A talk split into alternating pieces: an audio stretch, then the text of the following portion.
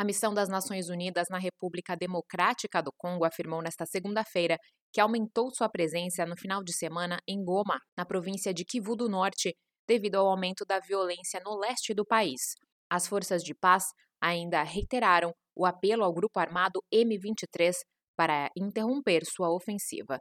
Segundo informações do porta-voz das Nações Unidas, Stefane Dujarric, a MONUSCO continua apoiando o exército congolês e defendendo as principais estradas que levam às cidades-chave de Sake e Goma, a capital de Kivu do Norte. Por conta da piora da situação de segurança, a missão está fortalecendo sua presença, trazendo forças de paz sul-africanas de sua Brigada de Intervenção da Força, baseada em Beni, no norte da província.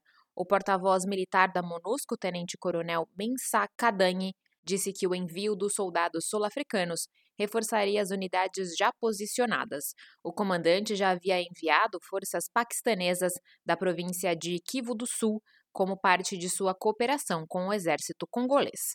O tenente-coronel destaca que, visando cumprir seu mandato de proteção aos civis e facilitar deslocamentos, especialmente de mulheres, crianças e idosos, a força da MONUSCO estabeleceu um perímetro de segurança próximo à base em Kichanga. Isso garantiu a proteção aos 25 mil civis que buscam refúgio devido à deterioração da segurança. Da ONU News, em Nova York, Mayra Lopes.